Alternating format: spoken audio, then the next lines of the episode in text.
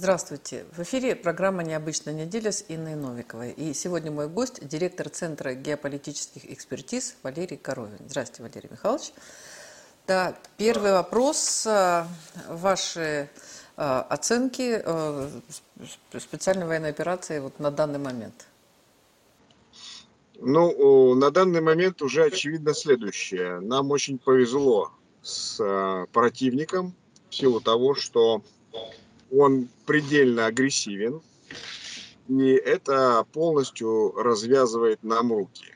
Э, это обосновывает э, самые жесткие меры и, собственно, является главным обоснованием необходимости ликвидации проекта Украины как э, абсолютно русофобского, который в своем пределе всегда перерастает в крайнюю степень русофобию, русофобией, граничащую с, э, со здравым смыслом.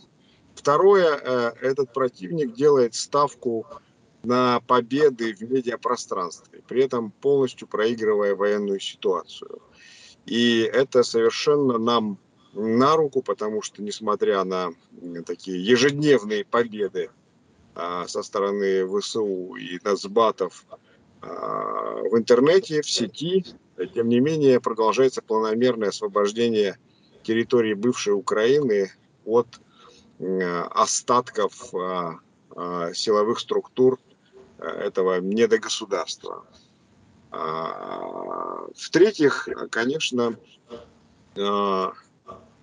нынешний вот, украинский режим абсолютно дискредитировал себя в плане Э, демонстрации полной невменяемости и недоговороспособности. Это снимает с нас какие-либо обязательства а, вести переговоры и вообще пытаться как-то договориться, потому что ну, с этими невменяемыми людьми э, договариваться нет смысла, э, и потому что они абсолютно и тотально зависимы от э, Запада, не принимают самостоятельно ни одного решения, что, собственно, делает ненужным их присутствие в цепочке переговоров между Россией и Западом. Ну и, наконец, э, вот эти так называемые украинцы, то есть люди, которые а, приняли на себя эту искусственную украинскую идентичность, перемещаясь в Европу в огромном количестве, полностью дискредитируют это явление украинства как таковое – ведя себя крайне безобразным образом. То есть они только выглядят как а, европейцы, а по поведению гораздо хуже арабов, и уж тем более там, в тысячу раз хуже э, прилично ведущих себя чернокожих на их фоне. То есть они дискредитировали себя окончательно, тотально, и, собственно, тем самым оправдали все наши действия по ликвидации украинства, украинства как явления, как такого культурного явления, исторического и, в первую очередь, политического. Проблема в том, что они активно используют мирное население, как щит, там первый, второй этажи мирные граждане, они там наверху, причем азовцы а, в кустах, а бои ведут э, там в ВСУ, там ребята, которых насильно, в общем-то, вынужденно мобилизовали. Вот а, при этом а, мы защищаем население, мы их а, выводим, мы а, оказываем гуманитарную помощь, помощь, лечим, ну там масса проблем. Насколько это все-таки вот на данный момент усложняет э, а, процесс и замедляет его? Ну вот именно это, все то, что, что вы перечислили, о чем вы говорите, и замедляет процесс, и усложняет его, потому что, конечно, э, российские вооруженные силы, союзнические силы в целом были не готовы к такому варварскому, такому нечеловеческому совершенно, запредельному по своей жестокости отношению к своему собственному населению. Чем еще раз представители так называемых силовых структур бывшей Украины подчеркивают свою чужеродность по отношению к а, абсолютному большинству жителей вот этой бывшей Украины, которая представляет из себя в большинстве своем, в основе своей, русских людей, то есть представителей русского народа, русской культуры, носителей русского языка, э, причисляющих себя к русской цивилизации, и в, в такой в менее значительной степени малоросов. Это именно культурно-этническая составляющая большого русского народа, а не политическая. Потому что политическое э, оформление э, как раз представляет из себя иде- агрессивную русофобскую идеологию украинства, с которой мы сейчас и боремся там, на этом пространстве. И вот это украинство, и особенно его агрессивная такая часть, а, а, представляющая собой нацистские батальоны и прочие силовые структуры, начиная от СБУ и заканчивая ВСУ, и считает это население просто недочеловеками, просто такой вот биомассой, которой можно распоряжаться по своему усмотрению в любых количествах, жертвуя ими, вот этими существами, которых они презирают, над которыми они ставят себя, возвышают себя, которых они считают своими рабами, а себя считают их господами, вот, которые являют собой вот эту квинтэссенцию украинского нацизма, в которой украинство всегда перерождается, если его не, э, как бы не придерживать, не демонтировать, не ослаблять, не ликвидировать, оно принимает такие формы всегда. Вот на протяжении всей истории своего существования, начиная там с начала 20-го столетия, когда украинство было занесено в виде идеологического вируса из Европы и заканчивая нынешними днями специальной военной операции. Но тут надо призывать, собственно, само население быть более активным, потому что украинствующие молодчики – это все-таки меньшинство, несмотря на то, что они вооружены, оружие сейчас доступно каждому на, на этих территориях, поэтому нужно просто самоорганизовываться и ликвидировать самостоятельно в формате партизанского движения, в формате народного сопротивления вот этих вот представителей этих карательных нацистских украинствующих структур, вне зависимости от того, а, ВСУ это или нацбаты, потому что они настолько слились за эти 8 лет и настолько а, нацбаты подчинили себе, себе а, вооруженные силы Украины, что это на сегодняшний день единое целое. Если же ВСУ считает себя чем-то обособленным, значит нужно последовать призыву, который, с которым обратился в самом начале еще специальной военной операции Владимир Путин, президент России, и, собственно, сбросить себя вот это ермо нацистских молодчиков. Вопрос по поводу э, постоянного бесконечного процесса передачи самого, самых разных вооружений Украине. Вот и сейчас там было сказано о том, что передавать ракеты с дальностью 500 километров. Украина обещала не использовать это оружие э, на территории России. Медведев сказал, что в случае использования на территории России ответ будет по центрам принятия решений. Эта ситуация, насколько она реальна? Эта ситуация абсолютно реально э, американские элиты, э, видимо, заразились вот этим бредом украинства от э,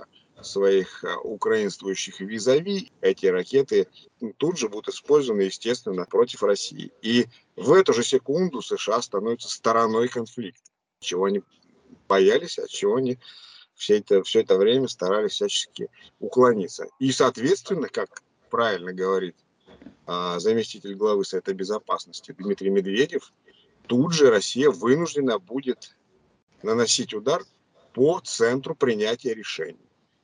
То есть по центру, в котором было принято решение а, украинским карателям и нацистам передать ракеты с такой дальностью. Если американцы хотят большой войны, обмена ядерными ударами, к которым мы готовы, а они нет, ну тогда вперед, тогда давайте везите свои ракеты. Конечно, а, большинство вооружений, которые сейчас на деньги американских налогоплательщиков а, закупаются и отправляются на Украину, на Украину, они до места боевых действий не доезжают, они уничтожаются еще на подъезде, там, на подлете или сразу после заезда. Либо теряются после, сразу после пересечения границ они теряются и, и находятся потом в Европе э, в руках исламистских террористов. США, по сути, финансирует а, такой вот террористическую активность внутри Европы. Прекрасный подарок европейским союзникам за счет американских налогоплательщиков. Вот э, таким образом а рядовые граждане США становятся соучастниками той дестабилизации, которая неминуемо возникнет э, в Европе в ближайшее время, куда Э, собственно, истекается это американское оружие. Много разговоров по поводу вступления в Швеции и Финляндии в НАТО. Почему-то они решили, что им очень угрожает Россия. При этом а, президент Турции там, там активно торгуется, значит, там что-то там требует. Вот э, это что-то изменит вступление этих двух, ну, не самых больших государств. Это все для них изменит.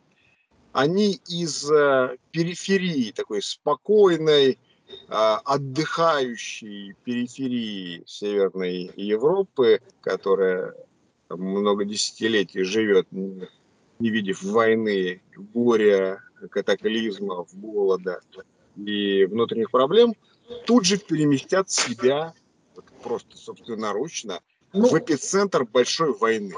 Сегодня ни Швеция, ни а, Финляндия не принадлежат себе в силу того, что в, во главе этих государств стоят представители глобалистских элит. Это ограниченная группа людей, несколько десятков человек, которые возомнили себя мировым правительством, считают себя центром принятия решений. У них есть идеология так называемой большой перезагрузки, о которой не так давно заявили Клаус Шваб, Принц Чарльз, э, Билл Гейтс. Идеология большой перезагрузки представляет собой а, идею о том, что а, планета не справляется с, с содержанием 7 миллиардов человек. Оптимальная численность населения – это 1 миллиард. 6 миллиардами нужно пожертвовать. И для этого нужно осуществить ряд шагов, дестабилизации ненужных регионов, чтобы ненужная часть человечества сама уничтожилась. Либо посредством войн, либо посредством рукотворных вирусов, либо посредством рукотворных же вакцин от этих вирусов, которые дополнительно ослабляют организм, чтобы принять в себя новые вирусы.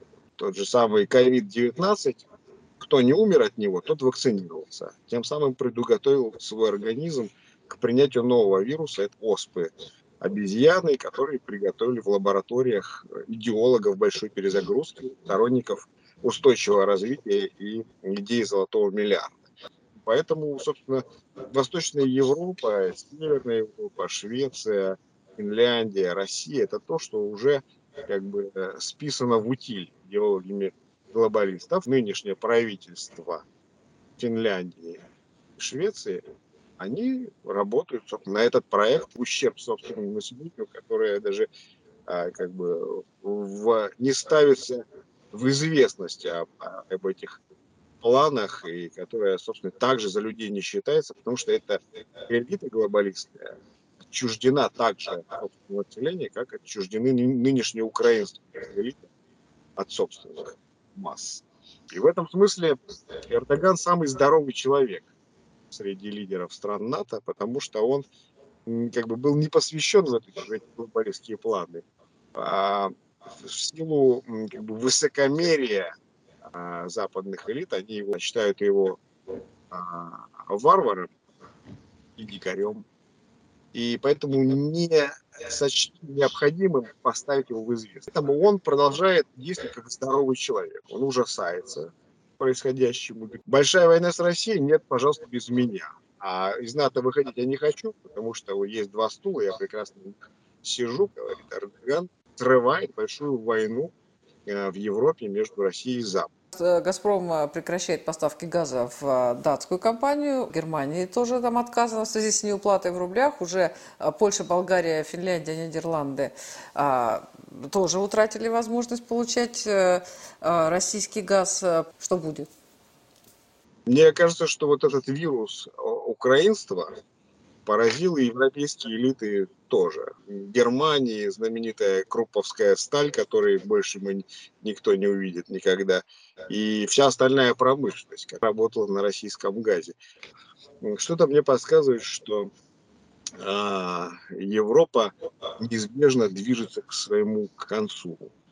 И вот то, о чем писали э, представители европейских интеллектуальных элит там, в прошлом столетии, собственно, сбывается на наших глазах. Закат Европы Шпенглера мы увидим вот в прямом эфире, предсказанный сто лет назад. Ну вот ситуация с Игорем Дадоном, а, экс-президент Молдавии, отправлен под домашний арест. Пока идет обыск, обвинения, там преступная деятельность, финансирование там не тех партий. При этом они еще говорят о том, что а вот нужно вывести а, э, российские войска из Приднестровья, вести там румынские войска. Вот эта вся ситуация, она а, с чем связана? Дело в том, что ситуация с Молдавией очень серьезная она недооценена совершенно в наших в российских политических элитах.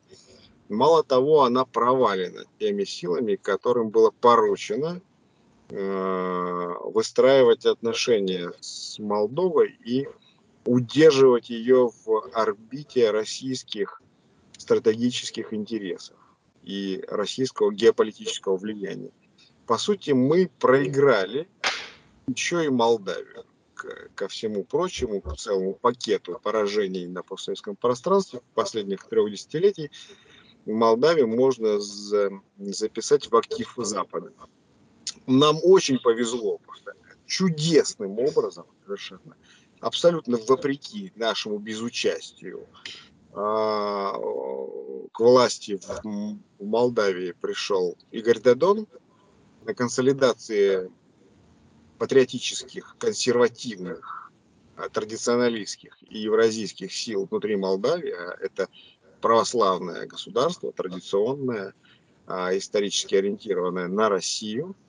Вот благодаря консолидации этих усилий Дадон пришел к власти и стал президентом. Вместо того, чтобы укрепить его, держаться за эту ситуацию и развивать геополитическое контрнаступление в Молдавии, используя все преимущества, которые Россия получила с приходом Дадона к власти, недальновидные политтехнологи внутри администрации президента и ряда одной из российских силовых структур начали зачем-то с Дадоном бороться, колоть его команду, э, ротировать Э, элиты партии социалистов Республики Молдова и вообще всячески ему противодействовать. Сейчас э, с Дадоном расправляются как с последней преградой на пути серьезного э, геополитического переформатирования Молдовы. Дело в том, что очевидно, что Украина все, и это итог спецоперации предрешен. Поэтому у западных стратегов стоит задача открыть второй фронт против России.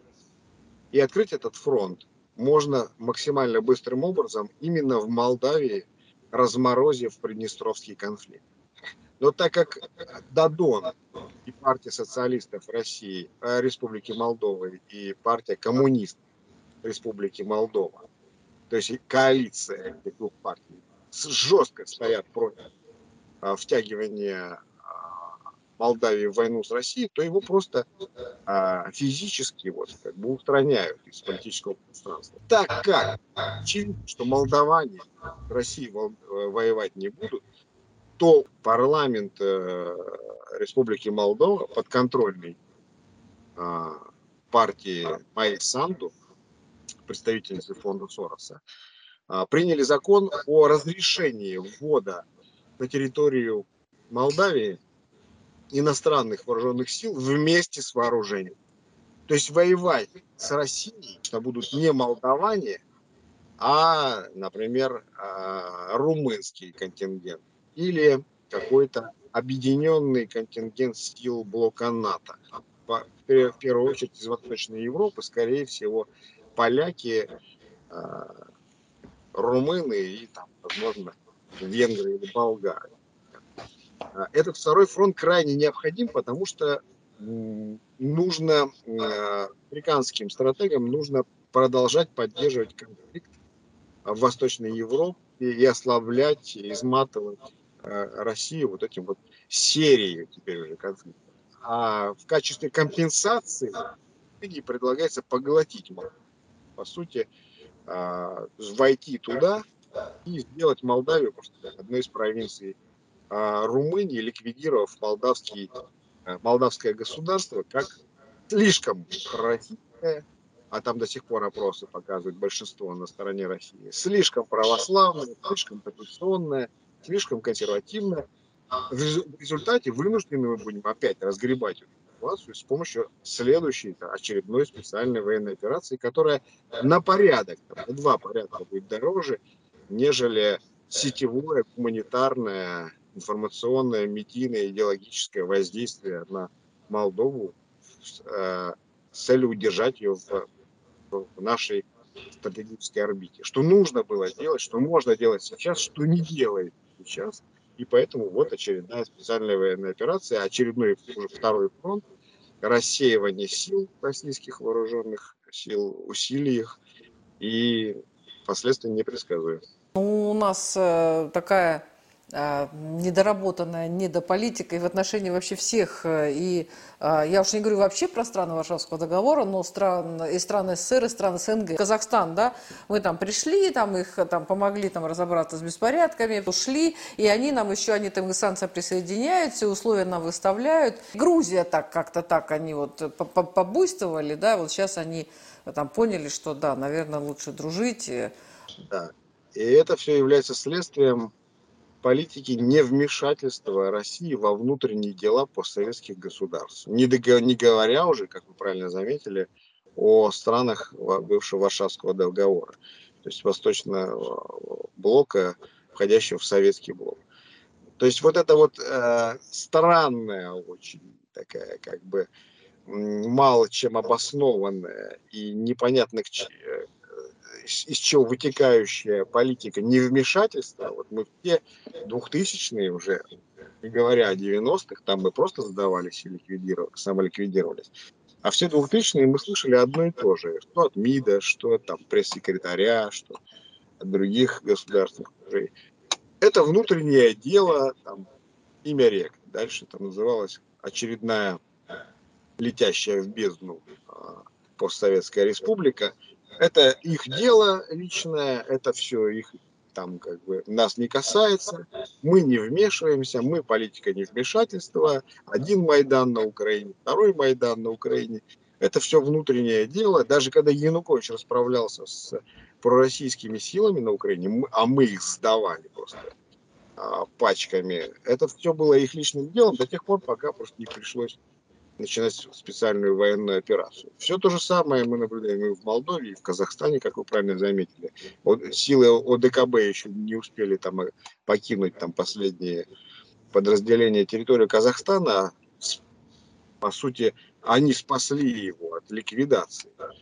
А, и от захвата террористами, исламистами и американскими террористическими сетями. Как к нам полетели в спину камни и начали с удесятеренным остервенением преследовать русских, запрещать русский язык, а, всячески поддерживать Украину, а, Запад с еще удесятеренной по энергии и силой. После того, как мы их спасли просто, по сути.